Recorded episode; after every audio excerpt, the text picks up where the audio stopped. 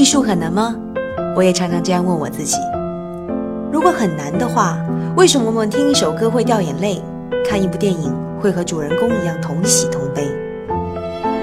其实我们每一个人都有艺术感知的能力，只是现在好多艺术对我们太草率，他们高高的摆在那个地方，又不告诉你是怎么回事儿，好像离我们特别的遥远。其实拨开他们晦涩的外衣。你可以和易公子一样，看到里面很多作品很动人的故事，和我们一样很真实的感情。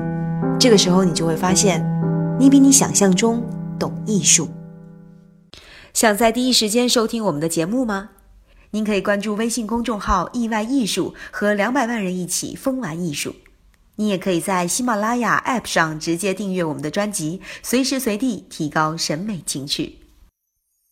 大家好。我是易公子，今天我们要说一个中国画家，大家再也熟悉不过了，既给我们带来了很多欢乐，同时又留下了很多历史上的趣闻和传说。他就是唐伯虎。说到唐伯虎，可能很多人印象中的唐伯虎是电影里的这个样子。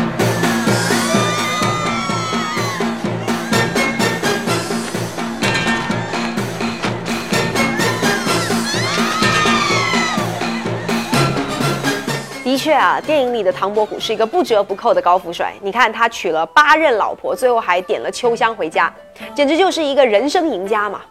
但真实的唐伯虎是什么样的呢？简直就是这个版本的反义词。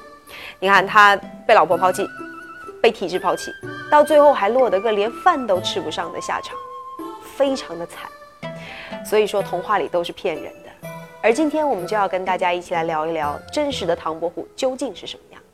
我们先说长相吧，电影里的唐伯虎是这个样子，但实际上呢，唐伯虎长这个样子。郭德纲曾经说过，他说我看过唐伯虎的画像，不就是一个长着大胡子的胖子，长得还不如我呢。其实这句话是真的。唐伯虎小的时候家里是开酒馆的，我们都知道古代社会嘛，士农工商，商是最末一个等级。那他爸是生意人，心想说，既然我地位这么低下，那我不能全家都这样啊，我必须要培养出一个读书人，所以就在唐伯虎小的时候就把他送去上学。唐伯虎也算很争气了，十六岁的时候就考取了秀才，十八岁的时候找到了人生真爱，组建了一个小家庭。当年呢，又和呃徐祯卿、祝枝山、文征明并称为江南四大才子，可以说正是人生志得意满的时候。这样看来，电影里也不完全是骗人。不过转折就发生在唐伯虎二十四岁那年。好奇怪，二十四岁本命年一过，唐伯虎不知道是走了什么霉运，一天比一天悲惨。首先他父母死，然后他妹妹病死，紧接着他老婆难产，而且还把他肚里的这个孩子一起给带走了，死了。短短一年之内，唐伯虎热热闹闹的家庭就只剩下了他一个人。哎呀，小强，小强你怎么了？小强，小强你不能死！啊我跟你相依为命，同甘共苦这么多年，我一直把你当成亲生骨肉一样教你养你，想不到今天白发人送黑发人啊！好不容易振作起来，娶了一个老婆，开始读书备考。这个功夫不负有心人啊，在他二十八岁那一年呢，他终于是考了一个解元，相当于江苏省考试第一名，紧接着就要进京赶考去了。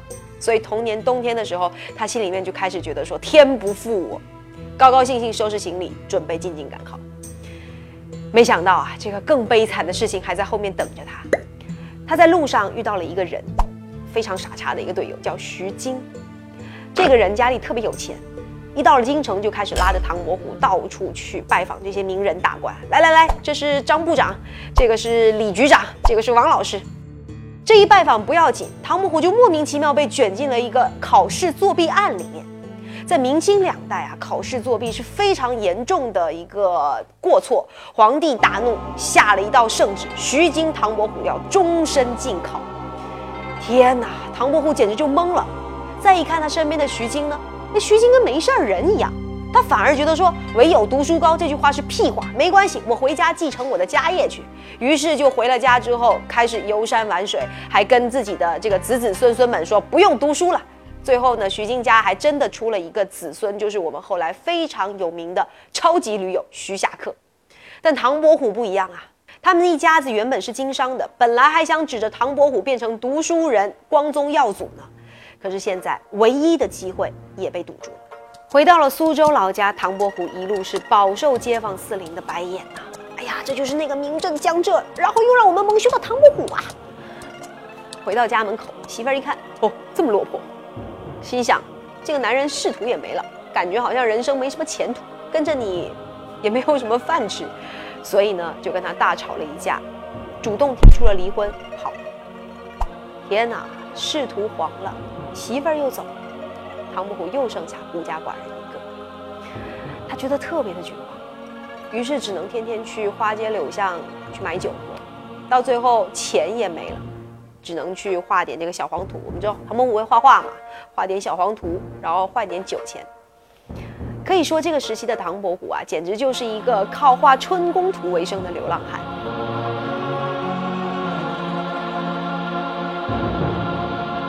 这个时期，唐伯虎的绘画进入了一个新的阶段，他开始画女人。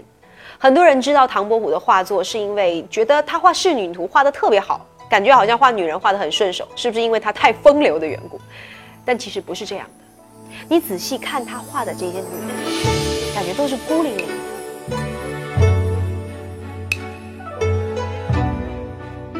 比较有意思的是这一幅，这位女子小眉小眼、瘦瘦弱弱的样子，唐伯虎画的线条也非常细腻流畅，能够很完整的去勾勒出她的形态。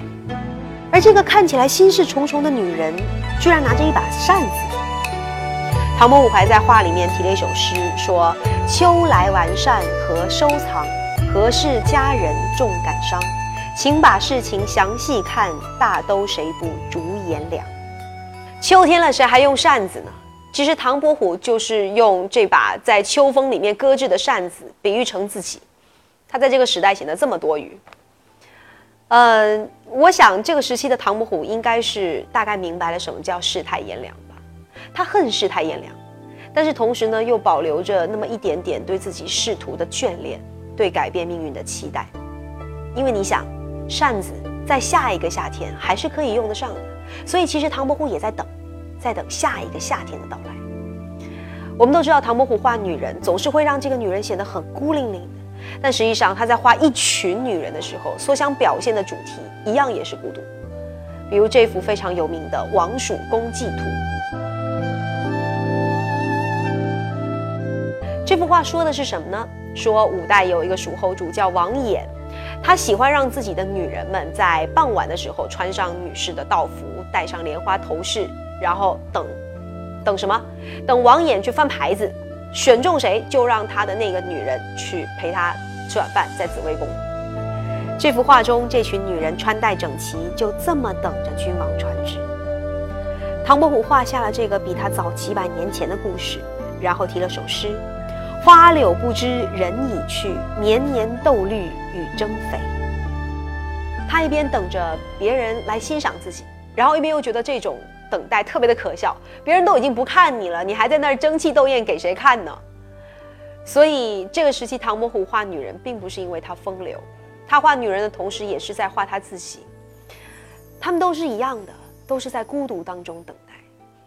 唐伯虎在绝望中，他也很想等，等有一个翻盘的机会。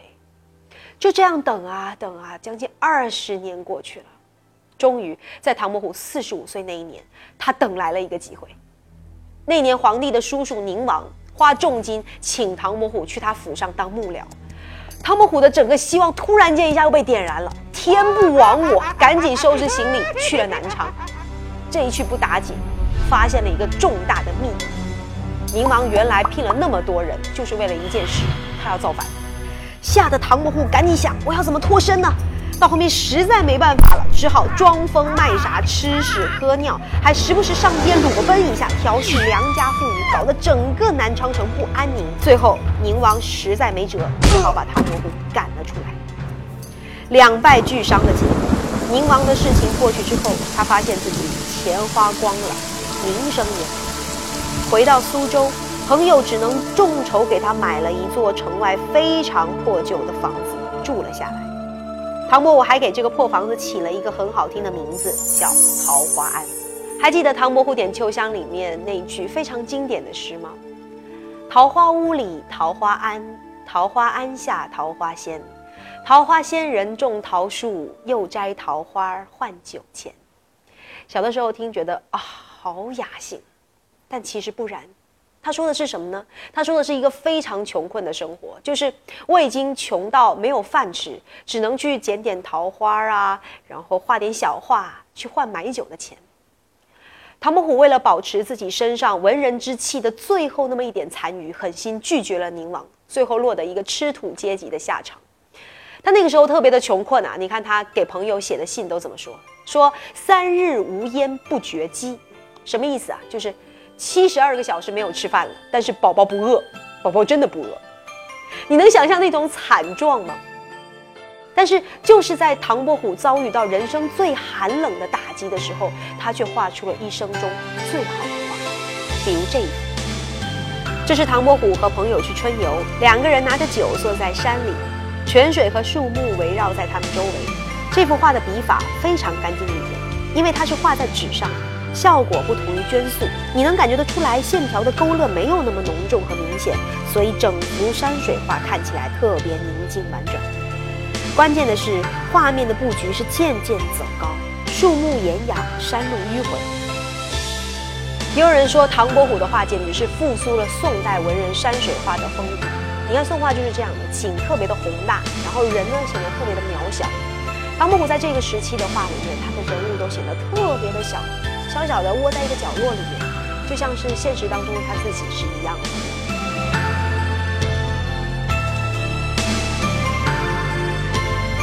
所以你看，在看似恬淡的风景里面，其实唐伯虎的内心是特别卑微不畅快。这样穷困潦倒的日子一天一天的过去，从科举案到现在，皇帝都不知道换了多少个，一直熬到了嘉靖二年的冬天。那年唐伯虎五十三岁，在一个大雪纷飞的晚上，五十三岁的唐伯虎挣扎的爬了起来，在病中看着窗外，他心想自己可能是看不到第二年的桃花了。于是就拿起桃花笺，写下了自己一生的绝笔：“生在阳间有散场，死归地府也何妨？阳间地府俱相似，只当漂流在异乡。”他说：“即使死亡把我带到了阴曹地府，但是和阳间却没有什么两样，因为没有一处是我的归属。”你会发现。这应该是这个被历史误读了的风流才子留在这个世界的最后一声叹息。世界之大，但是却没有他的立锥之地。唐伯虎死了以后呢，家里根本没有钱给他立碑，所以他的朋友们就花钱给他捐了一块碑，在上面写了应该是唐伯虎这一生最为得意的称呼“唐介远之墓”。朋友们其实都知道，一直到死，唐伯虎的内心还是没有放下那一份。读书人的心高气傲和他对于功名的那一份念想，上天给了他一身才华，同时又给他开了无数的玩笑，就连他影视剧里面的那些高富帅的形象，其实也是历史给他的一个玩笑。明代有一个著名的小说家叫冯梦龙，写过一篇小说《唐介元一笑姻缘》，受到这个小说的影响，后续的影视剧基本上都是这么演。但是你会发现。在他极其喜剧的形象背后，其实是唐伯虎非常悲剧的一生。他一辈子都在现实和理想之间反复的徘徊和挣扎。我相信唐伯虎的内心应该是痛苦至极的。当我们了解了唐伯虎真实的一生，回过头来再来看他的诗：若将花酒比车马，比何碌碌我何闲？别人笑我太疯癫，我笑他人看不穿。别人笑我太疯癫，我笑他人看不穿。不见武林豪杰墓，无花无酒